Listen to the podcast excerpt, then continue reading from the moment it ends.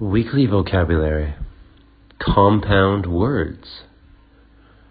Cowboy, earring, mailbox, football, goldfish, snowman, homework, backyard, airplane, sun hat. Conversation practice. What is a compound word? Two words put together to make a new word.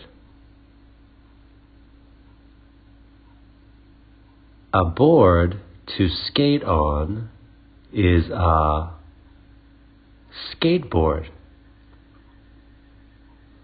A house for a bird is a birdhouse.